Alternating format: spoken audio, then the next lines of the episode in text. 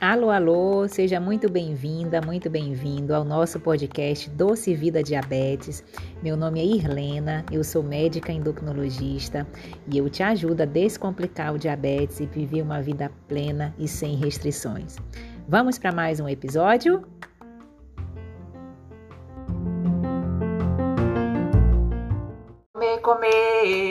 Comer, comer, é o melhor para poder crescer. Comer, comer, comer, comer é o melhor para poder crescer. Bom dia, seja muito bem-vindo, muito bem-vinda a mais uma live da nossa Quinta do Diabetes. Meu nome é Irlena, sou médica endocrinologista e eu te ajudo a descomplicar o diabetes e viver uma vida sem restrições. Hoje nós vamos falar aqui na nossa live um assunto muito importante sobre sete vilões que complicam o seu diabetes que complicam a sua alimentação e que te tiram do trilho quando a gente fala em um bom controle da glicose. Tá? Muitas vezes, por que, que é importante falar isso? Quando a gente fala em alimentação para as pessoas portadoras de diabetes, né, é uma grande dor que as pessoas têm quando se descobre o diagnóstico, quando se tem o diagnóstico da, da, do diabetes, o que que eu vou comer, doutor? O que que eu vou comer, a quantidade que eu vou comer, o horário que eu vou comer. E essa preocupação gera uma tensão muito grande, muito grande em você que está aí me ouvindo e não só em você, mas nas pessoas que estão em torno, no seu contexto, no, no seu profissional da saúde, na sua, na sua família, nas pessoas que te acompanham no trabalho. Então, a alimentação, quando se fala em diabetes, é uma grande dor.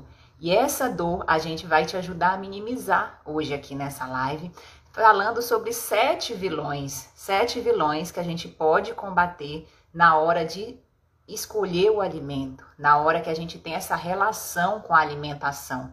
Porque uma coisa errada que a gente faz em relação ao alimento é só se preocupar com assim, com o rótulo, só se preocupar com a quantidade de carboidrato, só se preocupar que tudo isso importa dentro da alimentação da pessoa portadora de diabetes e quem não é diabético também, tá? Isso é uma coisa muito importante que a gente precisa estar atento é a pessoa portadora de diabetes, na verdade, faz a alimentação que todos nós deveríamos fazer.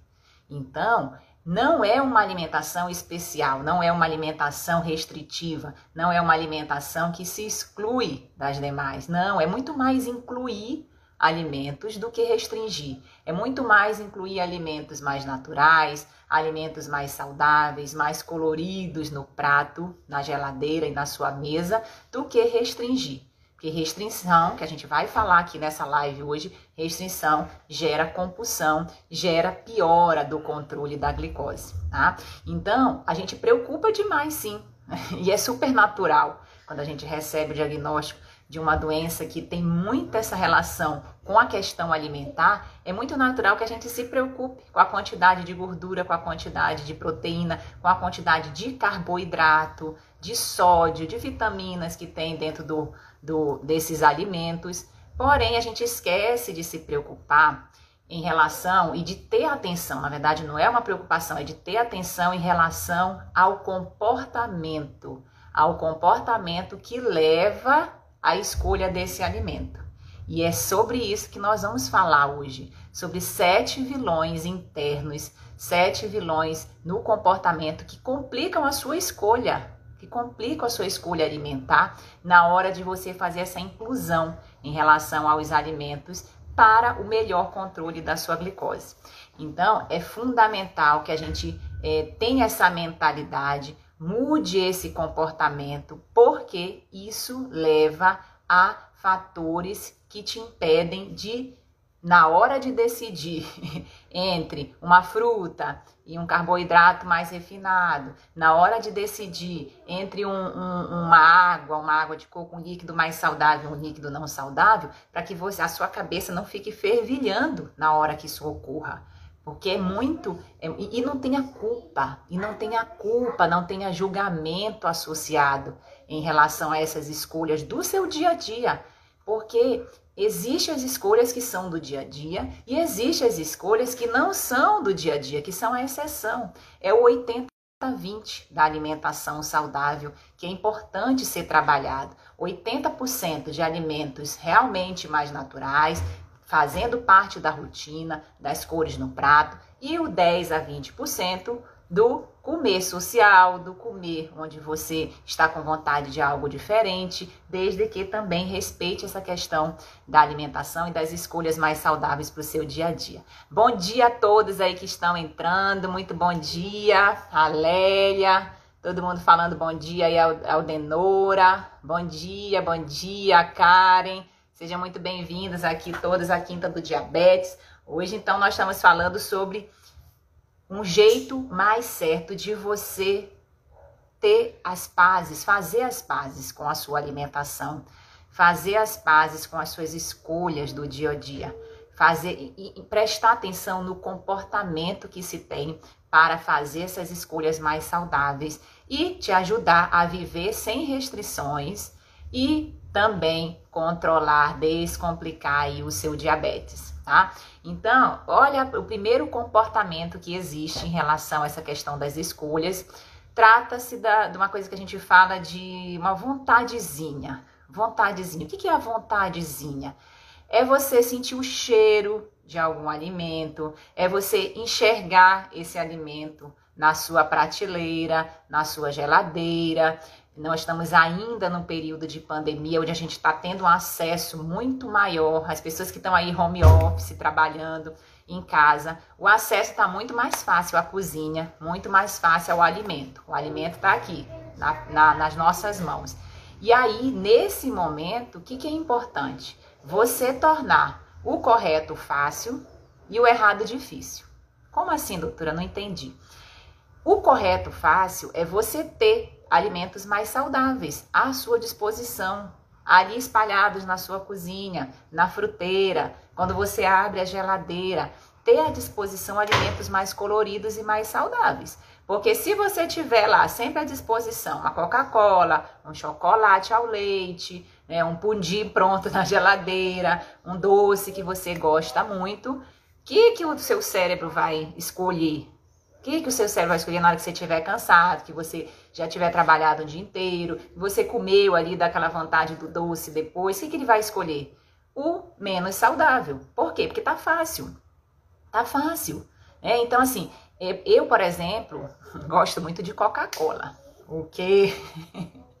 gosto, gosto, sou da geração da Coca-Cola, aquela questão da Coca-Cola ser uma. as propagandas, né? Isso, a gente foi muito influenciado nisso, infância e adolescência. Então, eu gosto de Coca-Cola. E o que, que eu faço para evitar essa tentação do líquido preto? Do líquido preto que não gera. Esse líquido preto não gera somente calorias vazias, não tem. É, benefício nenhum para a saúde, mas que ainda dá esse prazer de consumi-lo, né, para quem gosta, para quem gosta, tá? Isso eu tô falando que eu gosto, eu tô, assumo aqui publicamente que eu gosto de Coca-Cola, e uma coisa que eu faço para evitar essa tentação, a ter que fazer essa escolha, né, na minha rotina, é não comprar, não comprar. É uma, é uma orientação meio que radical, mas que realmente funciona. Então, se você não tem disponível, se não tá fácil, o seu cérebro nem tá pensando naquilo. Ele vai escolher, vai visualizar, vai sentir o cheiro, né? Vai dar essa vontadezinha de coisas que você tem disponível, tá? Porque se não tá disponível, se tá errado, se tá, se tá difícil, você deixa para depois. Economiza seu cérebro de fazer essas escolhas que não são saudáveis para você no dia a dia. Então preste bem atenção nessa frase: tornar o correto fácil e o errado difícil. Então tenha aí na sua dispensa, na sua geladeira, a amostra para que você visualize e essa vontadezinha, que é quando você sente o cheiro de alguma coisa, quando você enxerga o alimento, ela seja uma vontadezinha de alimentos realmente mais saudáveis. Tá? Então, isso é um comportamento que a gente precisa prestar atenção, porque isso é, nos leva a escolher, né? A escolher fazer boas escolhas, fazer melhores opções para a sua rotina e para o seu dia a dia. Outro comportamento que prejudica, sim, você na alimentação é o medo da dieta. a dieta para pessoa com diabetes. Existe dieta para o diabetes. Existe isso a gente cansa de ouvir e a gente trabalha muito essa essa questão alimentar, a você ser mais gentil com você na alimentação, você fazer as pazes com a sua alimentação, porque esse medo da dieta muitas vezes faz com que você não siga uma alimentação mais saudável, que você tenha medo medo justamente de daquele daquela orientação que a sua nutricionista vai passar, que o seu endócrino vai te ajudar. Que aquela orientação seja mais uma dieta. Ah, não, isso aqui é mais uma dieta, não vou fazer. Então, isso cria um bloqueio. Isso cria um bloqueio, você, você fica paralisado, ali acha que não vai poder mais comer nada na vida, acha que não vai mais poder comer nenhum doce, que vai se viver restrito nessa questão alimentar, e esse medo de seguir uma orientação, uma dieta individualizada para você, para o seu contexto, para o seu dia a dia, para os seus gostos alimentares, e isso muitas vezes você fica bloqueado por esse medo da dieta. E a gente sabe que existe muitas dietas da moda, né? a gente ouve falar muito. É, por exemplo, esse semana semana retrasada, tem um paciente que comentou comigo a questão de da dieta do é, como é vinagre com água de maçã, água de vinagre com maçã. E uma mistura lá que ele fazia, ele ficou é, três dias, três a cinco dias só tomando aquilo, porque foi orientado não sei por quem, que era uma dieta maravilhosa diabetes e tudo. E quando viu, tava tendo fraqueza, tava tendo dor de cabeça, tava passando mal, tava desandando, né? A questão. Então, é medo de dieta, medo de dieta, fazendo muita restrição e trabalhando esse processo de, de, de gentileza com você na hora do alimento, faz muita diferença fazer as pazes com a comida, fazer as pazes com a sua alimentação em relação ao diabetes. É, olha aqui a Fabrícia comentando, égua, essa sou eu. Égua é porque a gente é paraense, né, Fabrícia? Paraense fala égua igual o, ai, o mineiro fala o ai. Falou que não posso comer, só quero comer o que foi dito que não pode. Olha só, nós vamos falar depois sobre isso. Né? Então, assim, é, isso já cria essa, esse bloqueio na nossa mente, porque muito do que a gente consome vem do nosso comportamento. É, é por isso que a gente tá, a gente precisa se, se autoconhecer, ter essa educação sobre nós mesmos. O, o principal especialista em você é você mesmo. Você precisa se conhecer. E esse trabalho de autoconhecimento, ele é um exercício diário e contínuo. Ele não tem fim. Né? Porque a gente está sempre mudando também. É importante mudar. Tá? É importante mudar. A pessoa que é a mesma pessoa de 10 anos atrás, chego a dizer que essa pessoa acho que não evoluiu muito na vida, não, porque a gente muda o tempo inteiro. E a gente se conhecer é um exercício diário, um exercício contínuo e faz parte desse aprendizado, dessa educação em diabetes também. Porque não é muitas vezes o, o alimento em si, mas o que te leva a consumir esse alimento. Que, que te leva a consumir esse alimento? Em que momento você está do seu dia, do seu nível de estresse, do seu contexto familiar, de contexto de trabalho, que esteja te influenciando a chegar nesse, nesse alimento que você às vezes não quer consumir. Você não quer consumir, mas quando viu já está na sua mão, já está ali na sua boca e você já já tem essa alimentação. Por isso que a gente fala que tornar o, o, o, o, o correto fácil, o errado difícil, te ajuda muito.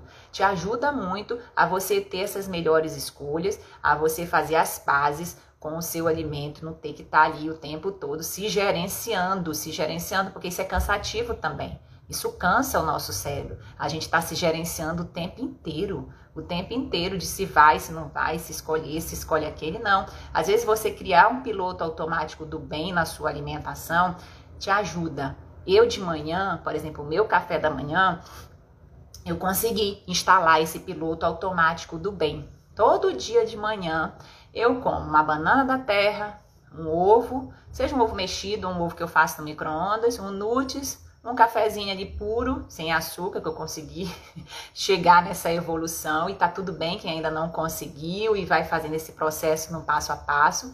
E a, a, a, às vezes eu consumo um, um mamão também, né? Então, assim, com, com, com grãos.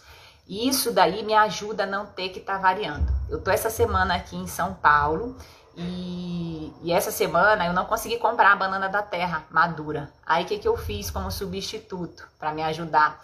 é, um, um cuscuz desse, desse, desse tamanhinho assim, pequeno, aí ovo e o nudes. Cuscuz, ovo e nudes. Foi o que eu comi aqui a semana toda. E foi gostoso, viu? Muito gostoso também. Então, quem sabe eu já não crio esse piloto automático do bem.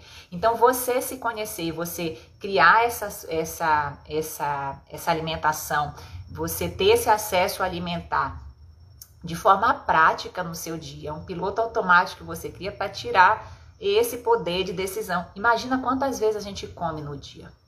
Quantas vezes que a gente come no dia e quantas vezes que a gente corre o risco de se expor a alimentos que a gente não quer e alimentos não saudáveis.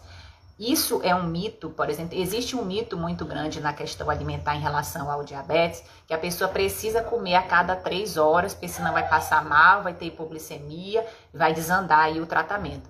E isso hoje a gente já sabe que não é, é, é a, a, não é uma regra para todos. É claro que é preciso individualizar qual tipo de, de medicação você está usando, qual o tipo de insulina, sua dose de insulina, tudo isso é importante. A insulina, a diferença entre a insulina basal, que é aquela insulina que controla a sua glicose mesmo quando você não está alimentando, faz aquele controle do, do dia inteiro, e a insulina, as insulinas rápidas e ultra rápidas que são aplicadas nas refeições.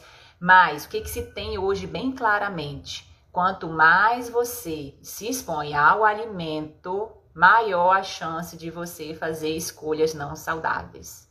Maior a chance de você errar na hora de decidir né, no alimento que você quer consumir. Então, não tem mais a obrigatoriedade de comer a cada três horas. Não existe isso.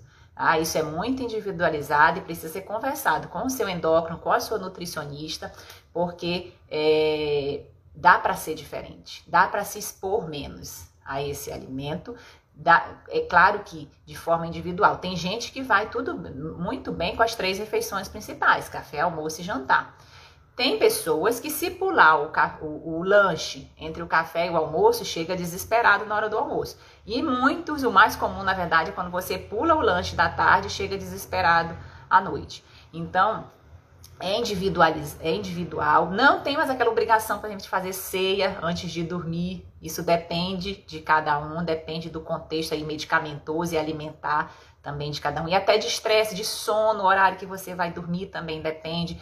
Então, assim, tudo é, é variável e precisa. Hoje a medicina é, não é mais aquela coisa empacotada, não é mais aquela receita pronta que tá ali para todos. Não, não, não é. Nem de, nunca deveria ter sido, na verdade. Porque você é uma pessoa diferente, individualizar, individualizar ver o contexto em que cada um se encontra faz muita diferença nos resultados que você terá no seu processo, no seu tratamento. E para isso, é muito importante que você se gerencie, que você dê essas informações ao profissional da saúde que lhe acompanha, porque aí vai ter a, a, chance de você compartilhar decisões no seu tratamento, ser proativo no seu processo, no seu plano de cuidados em relação ao controle do diabetes. Tá? Gerencie, se gerencie, se autoconheça para que você possa ajudar o seu médico, a sua endócrino. Quando o paciente chega, é, tem uns que trazem as listinhas, né? Eu acho bom, acho bom perguntas, perguntas, coisas que a gente pode ajudar a responder, o que a gente não puder, a gente pesquisa e responde junto, sabe? Responde em outro momento, mas assim, é importante você tirar suas dúvidas, fazer os seus questionamentos e se conhecer para isso. Ter aqui, ó,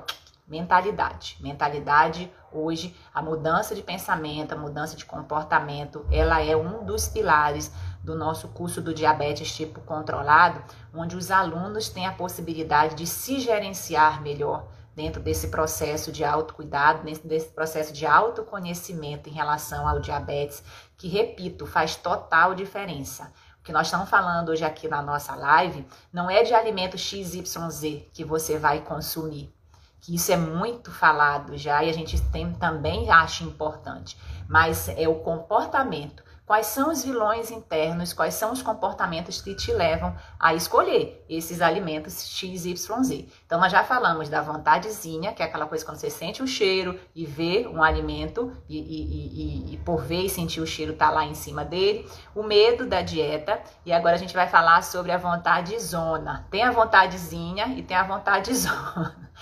A vontade zona é o que? É está muito relacionada a emoções, a sentimentos, a cansaço, a estresse. Quando você tem essas emoções relacionadas ao alimento, você tende a comer mais, tende a comer fora de hora e principalmente tende a comer alimentos não saudáveis, alimentos mais palatáveis, alimentos mais doces, mais, mais salgados e é fundamental você trabalhar essas emoções. Você sentir. Primeiro você identificar.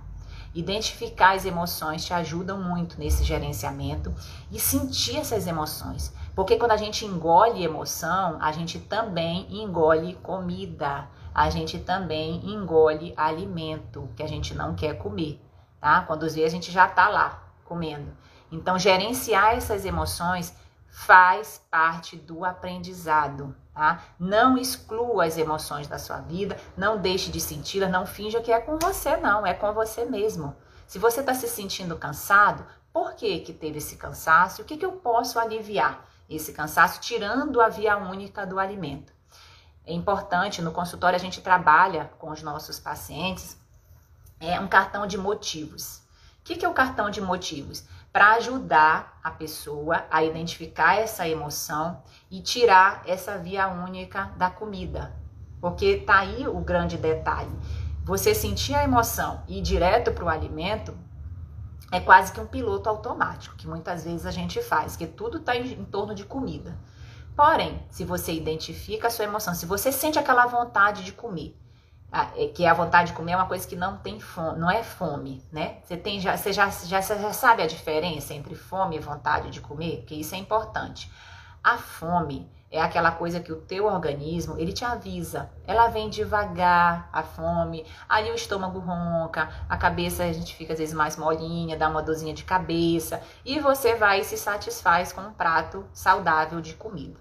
Já a vontade de comer, ela é rápida, ela tem nome, é um doce, é um chocolate, é um sushi, é, sei lá, uma pizza, né, um hambúrguer da McDonald's, enfim, a vontade de comer ela tem nome, ela é rápida e muitas vezes ela está direcionada a esses alimentos não saudáveis, tá? O seu organismo não te avisa nada, você quando viu tá lá comendo.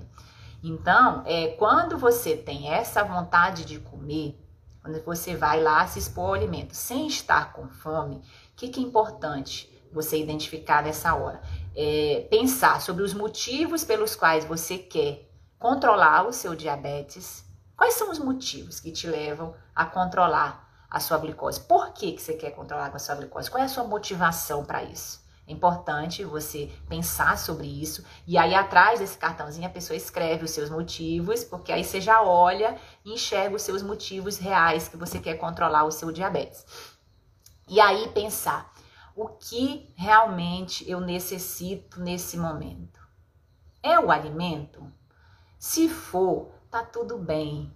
Vai lá, come devagar, usa os sentidos, usa a atenção plena na hora de comer, sente o cheiro, é, vê, né, visualiza o alimento, sente o cheiro, pega, por que não, usa o tato também, mastiga, sente textura, sente sabor e muitas vezes um alimento que você come muito rápido, sem nem se sentir, você vai comer menos e vai comer melhor usando essa atenção plena ao alimento.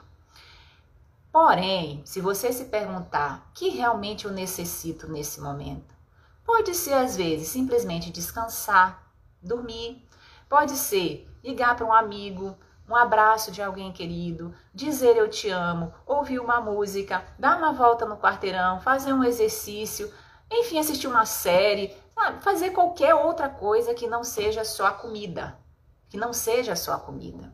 Nesse momento, você é importante também respirar fundo, ó. Respirar fundo. Beber a nossa querida água, porque muitas vezes é sede, não é fome, tá? Executar essa coisa que você gosta de fazer e ter a certeza que você não está só nesse processo. Tem pessoas que te amam, tem profissionais da, da área da saúde lhe acompanhando e que podem te trazer esse é, agregar esses momentos também. Então, é fundamental, vou repetir, você entender as suas emoções, para evitar essa vontade zona, essa via única que a gente tem das emoções e muitas vezes não só são emoções, não só não só emoções negativas, na maioria das vezes sim, mas às vezes emoções positivas também, mas que te levam a uma via única do alimento, da escolha alimentar não saudável para a sua rotina, porque isso prejudica sim o controle do seu diabetes, o controle da sua glicose. Tá? Quarto comportamento, um jeito que não é legal da gente fazer nessa escolha alimentar é restrição. Isso é muito comum, muito comum. As pessoas com diabetes têm muita restrição alimentar, se sentem restringidas, se restringem, se culpam, se julgam, são restritivas, é, são, são, é, tem essa restrição por parte dos profissionais da área da saúde, de familiares, de amigos, e essa restrição, você restringir tudo que você ama, e aí depois acaba comendo tudo. Né? Quando dá um momento de pico aí de emoção e tudo, a pessoa come o dobro. Restrição gera compulsão. Então, você fazer essas pazes, você ser, ser gentil com você em relação à alimentação. Ah, porque só pode dieta low carb. Ah, a pessoa com diabetes não pode comer isso. É, a pessoa com diabetes não pode comer aquilo. A pessoa com diabetes só pode fazer é, esse tipo de alimentação. Isso é uma maneira equivocada de fazer essa, essa, esse comportamento, esse lidar com o alimento. Porque, repito, você é uma pessoa única, você é uma pessoa diferente de qualquer outra e você precisa ter essa atenção de quais alimentos se comportam melhor para você, quais os seus gostos pessoais, qual, o que, que você tem de, de, de, de, cultura em relação a esse alimento, o que, que é cultural para você consumir, que muitas vezes você está se restringindo também. Porque senão você vive até um bom, até tem, tem pessoas, tem pacientes que conseguem ter um bom controle, sim, porque a alimentação é um pilar muito importante em tudo isso. Se restringindo, não comendo nada do que gostam, nada do que querem, porém com um, um, um sentimento relacionado ao alimento muito ruim. Aí imagina você viver uma vida inteira assim. Imagina você chegar lá na frente e dizer, nossa, mas que, que vida sofrida que eu tive com o controle do diabetes, porque eu não pude comer isso, eu não pude fazer aquilo, eu não pude aquilo, sabe? Eu não pude, eu não pude, eu não pude. E se, aí lá vem o e se, né? E se eu tivesse feito dessa maneira? E se eu tivesse é, não me restringido tanto? E se, e se, e se? Só que o e se, ele já passou. A vida foi e você deixou para trás. Então, restrição não é um comportamento que te ajuda no controle da glicose, tá? Não é, não é. E, e você entender isso facilita, facilita com que você tenha melhores hábitos alimentares, inclusive também, tá? Facilita muito. Para isso, para isso é importante fazer as pazes, ser gentil com você e determinar, é, se conhecer, medir a sua glicose, fazer o automonitoramento para entender como aquele, aquele, aquele alimento reage dentro do seu organismo de maneira específica, porque um, por exemplo, um, um pedaço de bolo não é, não, não dá um pico de glicose igual em você e no seu companheiro aí do lado, em qualquer outra pessoa que está aqui nessa live, em mim, por exemplo. É diferente. Então a gente precisa é, muitas vezes gerenciar assim, esse, fazer esse automonitoramento das medidas de glicemia capilar para que você possa entender o comportamento do alimento dentro do seu organismo. Porque é diferente de um outro colega, tá? Outro, outra, outro comportamento, outro vilão que nos prejudica, que nos complica o controle desse diabetes é o paladar infantil. O paladar infantil é aquela pessoa que só quer comer açúcar, carboidrato refinado, fritura, né? não tem nenhum colorido no prato. E isso muitas vezes vem de é, desde a infância. Desde a infância, quando se faz a introdução alimentar, muitas vezes introdução alimentar de maneira equivocada, muitas vezes introdução alimentar de maneira muito restritiva também. Tá? Eu tenho casos de pacientes no consultório tratando obesidade, com, com, com descuido, com descontrole do diabetes, que na infância a mãe, a mãe era muito rigorosa na alimentação.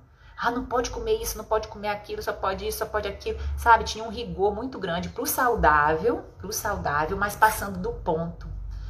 Quando esse saudável, quando esse rigor é, é para o saudável, mas passa do ponto, aí gera essa crença, gera essa crença limitante da restrição que se tem nessa fase. E aí depois que a pessoa meio que se liberta ali daquela, daquelas amarras, aí a pessoa quer comer o que ela sempre quis comer e nunca pode comer.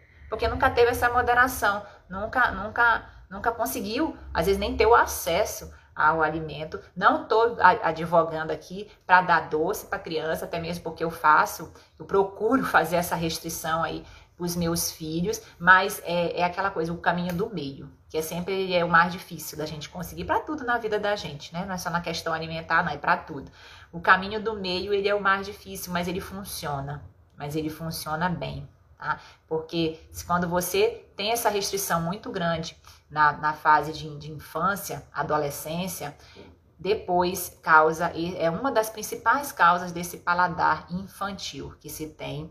E esse paladar infantil ele é um desafio, sim, para a pessoa que o tem, porque ela tem muitas limitações na rotina. É aquela pessoa que às vezes vai a um restaurante e não consegue às vezes, escolher um prato. Não consegue escolher um prato porque não pode isso, não pode esse verdinho, não quer. É o dito chato para comer. Né? Só come ali o bife com arroz, bife, arroz e batata frita. Bife, arroz e batata frita. É, é um prato muito clássico das pessoas que têm esse padrão infantil, pouca fruta, pouca verdura e, e, e essa alimentação realmente ela é muito prejudicial à saúde. Então, o desafio nesse caso aí, a dica prática para você, se você se, se enquadra nesse comportamento, nesse paladar infantil, é você experimentar se dá a oportunidade, já numa fase adulta, de experimentar, de abrir o seu paladar. E quando a gente experimenta, pode ser que a gente não goste da primeira vez. E tá tudo bem, tá? Mas a gente experimenta de um outro jeito.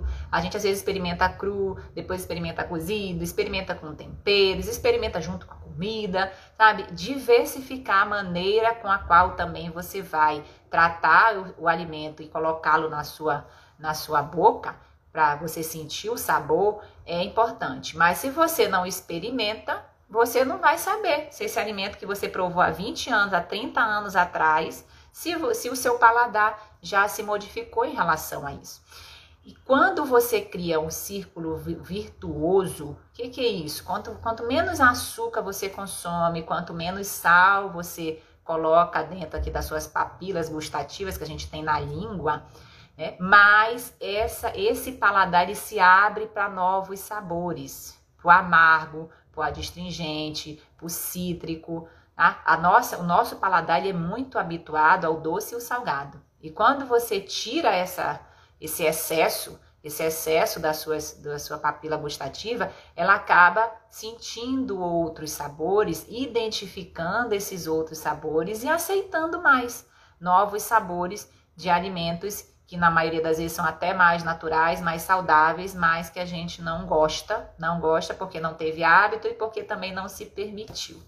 Então, se permita gostar dos alimentos, porque isso ajuda muito. É, eu nunca gostei de quiabo. Quiabo para mim era horrível, horrível, porque tinha o aquela baba, primeiro aquela baba já não me, já não me agradava, o, quando eu olhava aquela baba já ali sobrando já não me agradava. E assim, eu nunca muito também me dediquei a experimentar quiabo. Então, sempre que era feito, e meu esposo gosta, então eu comprava, mas muitas vezes eu não comia. E sempre que era feito lá, eu, eu passava, né? Comia as outras coisas, que eu também não sou muito chata para comer, não. Acaba que eu, eu consigo variar bastante aí o colorido no prato. Mas é, enquanto a, a, Sandra, que é a moça que trabalha lá na minha casa, meu braço direito lá, ela faz um quiabo de uma maneira diferente, com vinagre, regando assim com vinagre, e ele fica uma delícia, fica uma delícia esse esse quiabo. E aí quando eu me tira um pouco dessa baba, para quem não gosta, e quando eu me permiti experimentar, hoje é uma das, das leguminosas que eu mais gosto de consumir. Então, olha só como realmente a gente se permitir a gente se permitir experimentar, sair, você que tem o paladar infantil, entendo que é um super desafio, tá? É um super desafio é, ultrapassar esse, essa fase aí, mas que parte de você, parte de você experimentar, se permitir realmente trazer novos sabores aí para a sua boca, para o seu dia a dia, tá? É, outro comportamento que prejudica muito beliscos, beliscadinha, né? Uma beliscadinha aqui, outra ali, e, e, às vezes mesmo que seja uma, belisca, uma, um belisco saudável, como é o caso dos nuts, nuts também tem calorias, excesso de calorias gera ganho de peso e ganho de peso descompensa o diabetes. Então, assim, prestar atenção nesses pequenos beliscos que a gente faz no dia a dia, entre, principalmente entre as refeições, tá? Isso é, é importante na hora da somatória de calorias no dia, na hora da somatória de calorias no seu dia a dia, porque isso prejudica também o seu peso e prejudica o controle do, do, do diabetes. Uma dica importante para que você, e muitas vezes a gente faz isso sem se sentir também, tá? E uma dica importante que facilita essa compreensão, esse entendimento, é você fazer um diário alimentar. Você anotar as coisas que você come. Quando a gente anota, a gente identifica, a gente tem mais clareza do que a gente está comendo. A gente come menos também, porque a gente acaba se policiando mais. Né? E a gente identifica quais são as refeições, quais são esses beliscos a mais, onde que está entrando comida ali onde não deveria. Aí, tá? quando você é bem acompanhado também por um profissional da área, uma nutricionista, fazer um diário alimentar te dá muita clareza do seu alimento e evita, identifica, primeiro identificar, que é o primeiro passo, e evitar esses pequenos beliscos que a gente faz, que, que pode parecer ali inofensivos, mas que no final das contas, quando somam as calorias, elas podem exceder no final do dia, e isso daí pode prejudicar o controle do seu diabetes. Ah, então, anote, faça um diário alimentar. Se você está sem essa clareza, é importante fazer. Olha a Eliana comentando aqui, eu também não gostava. Depois de algum tempo experimentei e gostei do quiabo, né? Acabei de comentar. Isso serve para o quiabo, para mim foi o quiabo, mas para você pode ser é, uma cenoura, pode ser um, um brócolis, um couve-flor, pode ser uma fruta, pode ser muita coisa.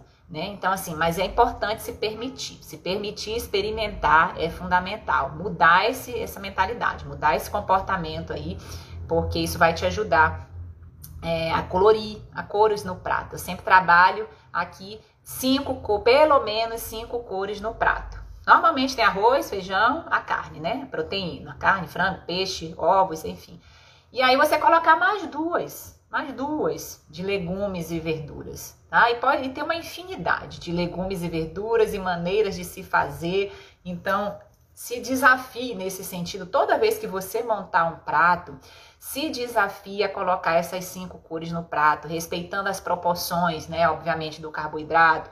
O arroz com feijão. O arroz com feijão é um alimento super brasileiro, essa dupla brasileira aí. Eu tive recente no Congresso Brasileiro de, de Obesidade, foi muito comentado sobre o benefício, sobre o privilégio que nós brasileiros temos de consumir, de ter o arroz com feijão na nossa rotina. É, esse dia eu recebi um, um, uma pergunta sobre se, se diabético pode comer, ó, se diabético pode comer feijão.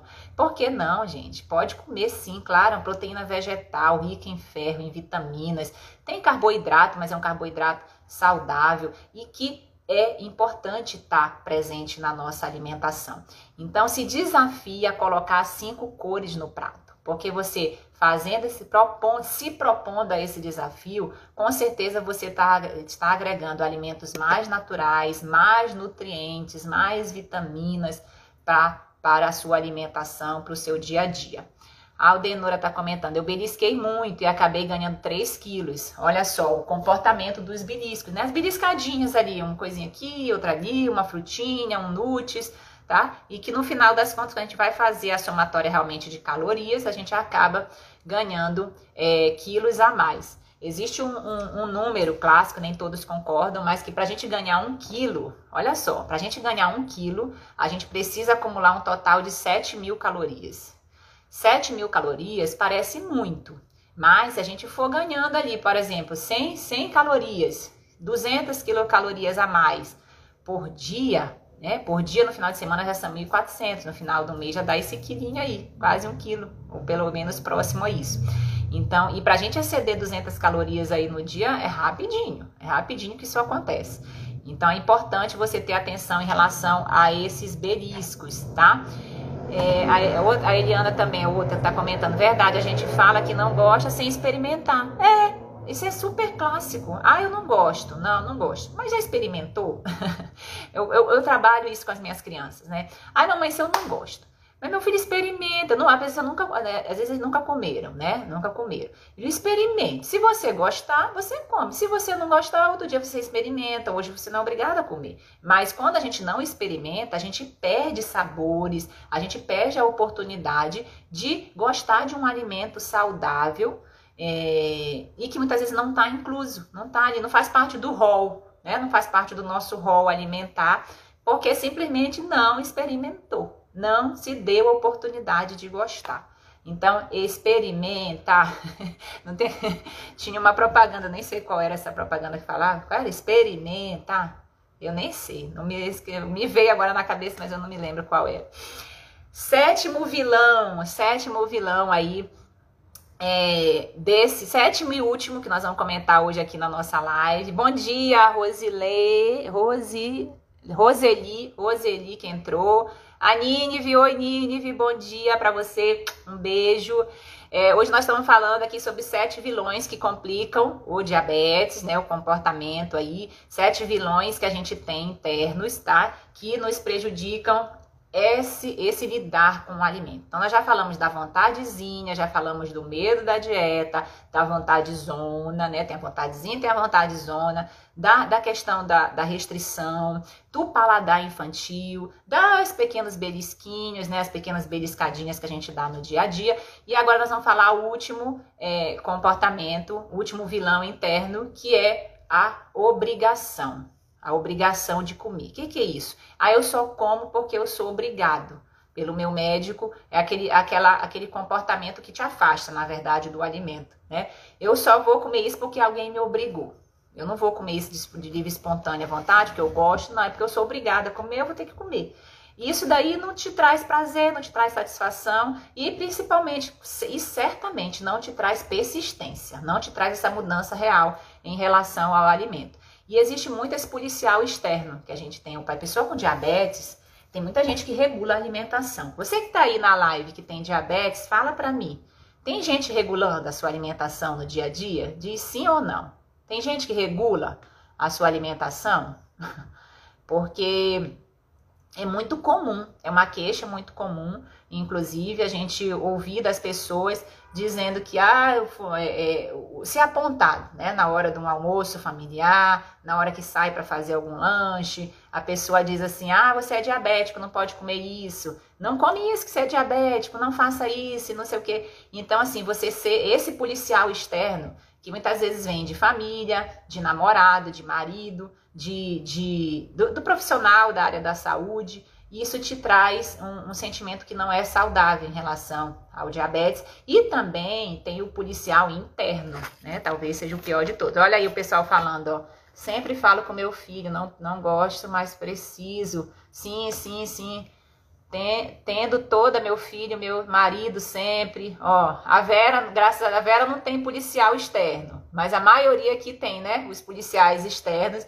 Agora eu vou dizer para você que o, o pior policial é o policial interno. É aquela voz que a gente tem dentro da gente dizendo isso tá errado. Isso aqui eu não posso comer. Isso aqui o diabético não pode comer. Aquela vozinha que a gente tem dentro da gente, que nos policia internamente, que são esses vilões que a gente tá, todos esses vilões que a gente tá falando aqui, é, são os piores. Tá? Porque às vezes quando você tem, você, você tem um policial externo, às vezes a pessoa abstrai, a pessoa não, não, já, já encontrou alguma maneira de contornar.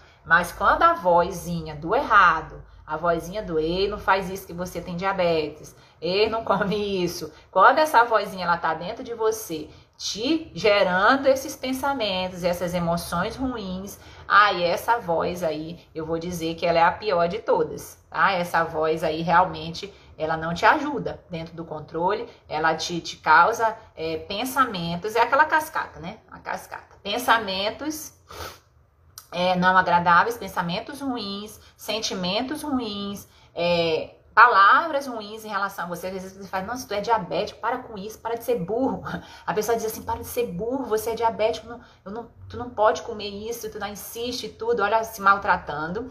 E atitudes ruins, atitudes ruins. Então, essa cascata de vozes negativas que você dá atenção e te causa essa dor, esse sofrimento a mais, isso é prejudicial no controle da sua glicose e é uma coisa que a gente trabalha demais dentro desse comportamento, desse comportamento.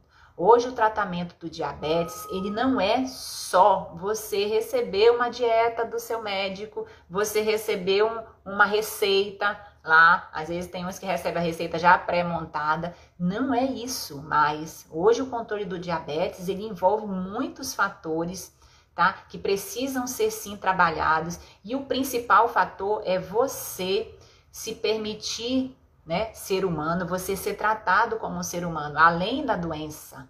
Tá? É muito mais do que ter o diabetes, porque o diabetes ele é apenas uma parte da sua vida. Ele não é a sua vida.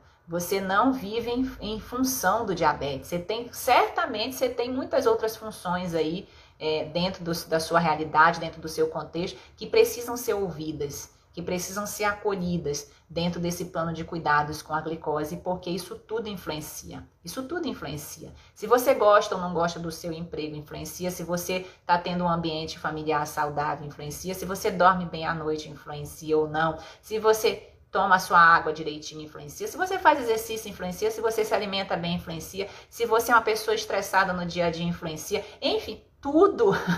É muita coisa, por isso que é importante você ir, a gente trabalhar o passo a passo, tá? Você ser gentil com você.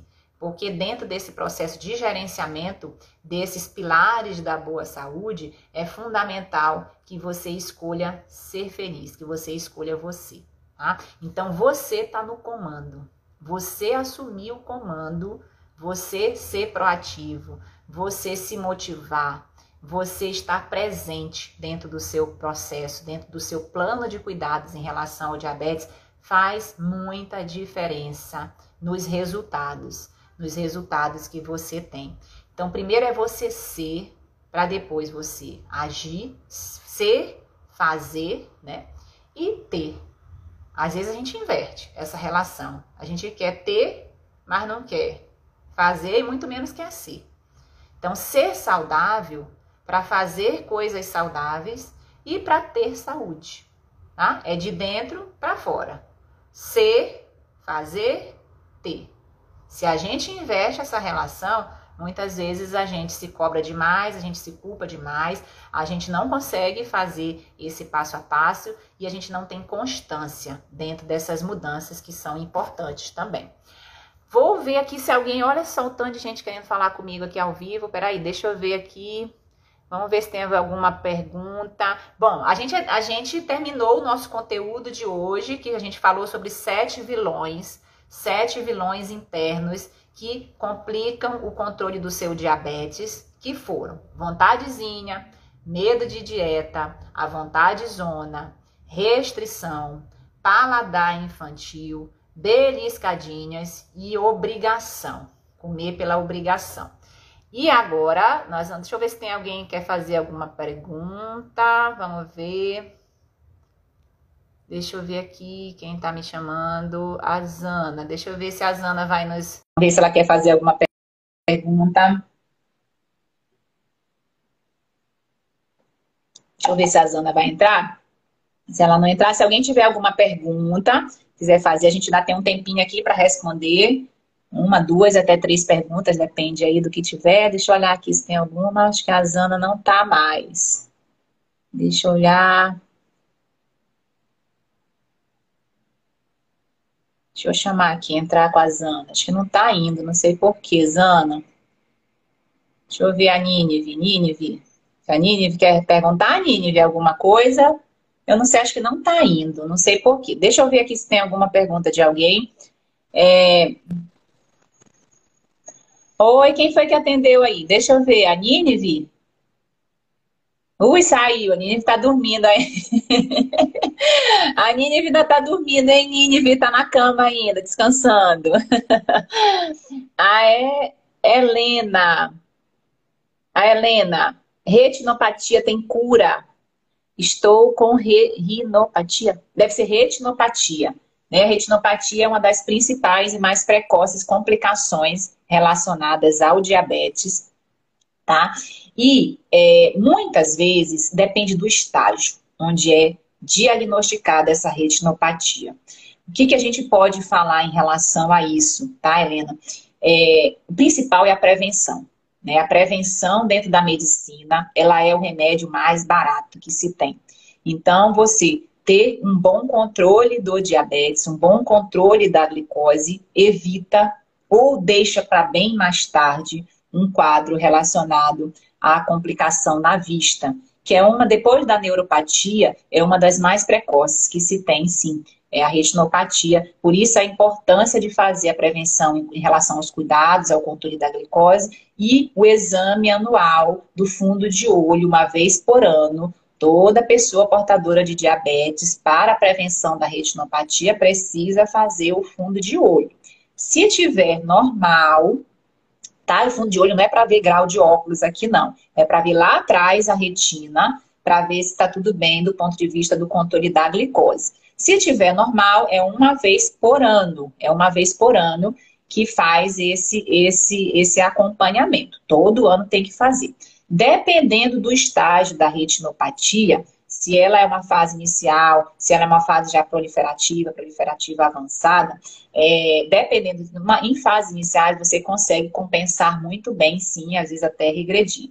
Mas dependendo do estágio, muitas vezes você não consegue é, é, regredir, mas você consegue estabilizar estabilizar essa retinopatia de, de, de forma que isso não avance e que não cause uma das principais complicações e dores e medos em relação às complicações do diabetes, que é a cegueira. Né? E a gente, infelizmente, é, é, acompanha alguns casos em relação a isso, mas assim, é o antes, tá? É o antes, você cuidar do antes. Ah, doutora, eu não cuidei do antes, e agora o que, é que eu faço? Vamos cuidar do, do durante, tá? Para não vir o depois ok? Então, cuidado antes, do durante, se você já está com retinopatia, frequentar o oftalmologista, frequentar sua endócrino de confiança, os profissionais da área da saúde que lhe acompanham, para que você possa estabelecer o um melhor controle, sim, da sua glicose, possa estabilizar, às vezes tem tratamento, tem muitos tratamentos que podem ser feitos, tem laser, tem injeção, tá? Se já tiver um estágio, e é isso quem, quem, quem faz essa indicação é o médico oftalmologista que precisa ser consultado em relação a isso, para que você possa estabilizar essa complicação, tá? E não vir a evoluir, não vir a evoluir, porque é, realmente é uma complicação que gera muito medo, né? Ó, a Helena tá falando, já estou com retinopatia. Aí, Helena, você precisa consultar um oftalmologista, e ver qual é o grau dessa retinopatia, é, quais são os tratamentos que podem ser realizados, tá? de forma a não evoluir, a não evoluir. Tá? O principal, acho que nesse momento, já que você já está com o diagnóstico, identificar qual é o estágio dessa retinopatia, o que, que pode ser feito em relação a isso, tá? do ponto de vista oftalmológico, e cuidar ainda mais da glicose, tá? Fazer esse controle do diabetes, fazer essa continuar, né, esse acompanhamento aí para que você possa estabilizar e não evoluir para quadros mais sérios. Combinado? Aqui, deixa eu ver quem mais está falando. Obrigada pelos esclarecimentos, já estou. Obrigada, Dilma, bom dia. A Nínive. obrigada, Nínive, obrigada aí a todos, obrigada. Olha que maravilha, que bacana aí todo mundo participando, mandando coraçãozinho, palminha. É, gostaram do conteúdo de hoje? A gente, a gente tende a falar muito, né? É interessante isso, a gente tende a falar muito sobre o alimento, se esse alimento é bom, se não é, aquela coisa, existe. E aquele mito, né, que existe alimento anjo, existe alimento demônio, mas a gente muitas vezes não fala sobre o comportamento que a gente tem para chegar a esse alimento. E foi justamente isso que nós tratamos aqui na nossa live e que a gente cuida muito disso e fala muito sobre isso no nosso curso online do diabetes tipo controlado, que em breve, ainda não sei quando que nós vamos abrir novas turmas esse ano, mas aguardem que em breve a gente vai abrir uma nova turma e, e, e é muito importante a gente entender esses comportamentos, né? entender os comportamentos que nos levam a qualquer tipo de alimento, tá? Seja o alimento saudável, seja o não saudável, como que eu gerencio tudo isso dentro da minha rotina faz muita diferença, muita diferença dentro do controle da glicose. Tá? Então, essa foi mais uma quinta do diabetes. Para você que gostou do nosso conteúdo, compartilhe, ajude também. Você aprendeu. Se você aprendeu alguma coisa hoje aqui na live, compartilhe com alguém esse aprendizado. Tá? É, aprenda duas vezes, aprenda três, e quanto mais você também, quando você aprende, que você ensina, essa inteligência é, aprendedora e educadora, e isso te, te sedimenta o conhecimento, e a gente sabe que conhecimento em relação ao diabetes é libertador. Né? Quando você conhece, é libertador. A Eliana, gostei muito, doutora, aprendi muito, obrigada por dedicar seu tempo. Obrigada, Eliana. Vera, suas falas são muito esclarecedoras. Muito obrigada, doutora, gostei demais. A Luciane está falando. A Helena está perguntando se eu vou deixar a live salva. Todas as nossas lives da quinta-feira, cara, ficam salvas no nosso Instagram. A gente já tem, olha, mais de 50 lives aí. Para você que quer maratonar o o nosso conteúdo chegou agora aí na nossa tribo, tá chegando agora na nossa tribo do diabetes tipo controlado. A gente já tem, já faz live toda quinta-feira aqui há mais de ano, já tem mais de 50 lives aí que você pode ver através do Instagram, né, que a gente tem todas as lives aí postadas, ou através do nosso canal do, do YouTube também, que a gente tem as lives lá e os nossos conteúdos mais curtos, né, os vídeos mais curtos que a gente está sempre postando diariamente. Tá? Então, obrigada, viu, gente? Obrigada Josana também está mandando um beijo. Obrigada aí a participação de todos. Foi muito bacana. Mais uma quinta aqui do diabetes, tá? Um coraçãozinho aí para vocês também. Ótima quinta-feira, viu? Muito obrigada. Deus abençoe a todos. E até qualquer hora, tá? Um beijão. Então é isso. Se você gostou do nosso conteúdo, eu vou te pedir duas coisas. Primeiro, compartilhe com seus amigos e familiares para que mais pessoas tenham essa informação e se beneficiem desse projeto também. E a segunda coisa, nos acompanhe nas nossas outras redes sociais, no nosso Instagram, arroba Endócrino, nossos canais de YouTube e Telegram, Endocrinologia em Foco. Será um prazer ter você junto conosco. Obrigada, forte abraço, até o próximo. Tchau, tchau.